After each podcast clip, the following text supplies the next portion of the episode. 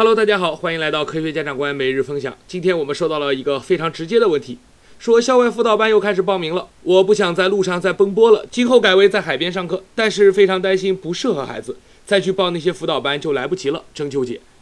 我觉得这个问题是够该纠结的。从这位家长的描述来看，他真正纠结的点并不是孩子的学习效果，而是要不要在路上花费时间。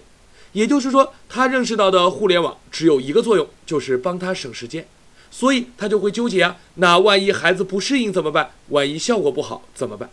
那么要解决这个问题，就必须回归本源。我们追求的是什么？是学习效果。什么地方效果好，我们就去什么地方。那么效果是从哪里来的呢？是我们每周上一次课、写一次作业就得到的吗？并不是。一个孩子的学习效果来源于诸多方面，上课只是其中的一环，每天的作业和老师的批改、跟踪、点评也只是其中的一环。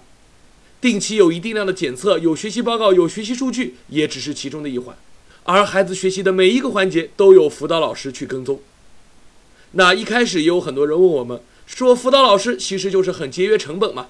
其实并不然，在海边做一名辅导老师和在线下做一名授课的老师，拿着几乎相同的收入。或许大家觉得很奇怪，因为我们认为一个老师的核心价值并不在于他能够在讲台上讲课。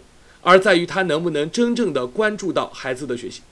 比如说，一个班上有二十个人，有一个孩子没有听懂，老师会怎么办呢？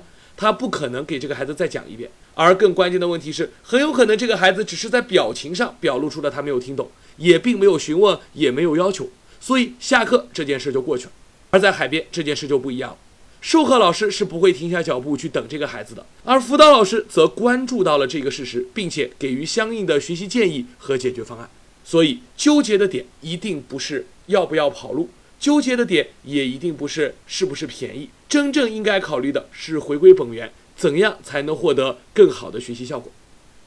那或许大家还会担心一个孩子会不会适应呢？我想我们始终尊重孩子，用平等的方式跟孩子交流，孩子怎么会不适应呢？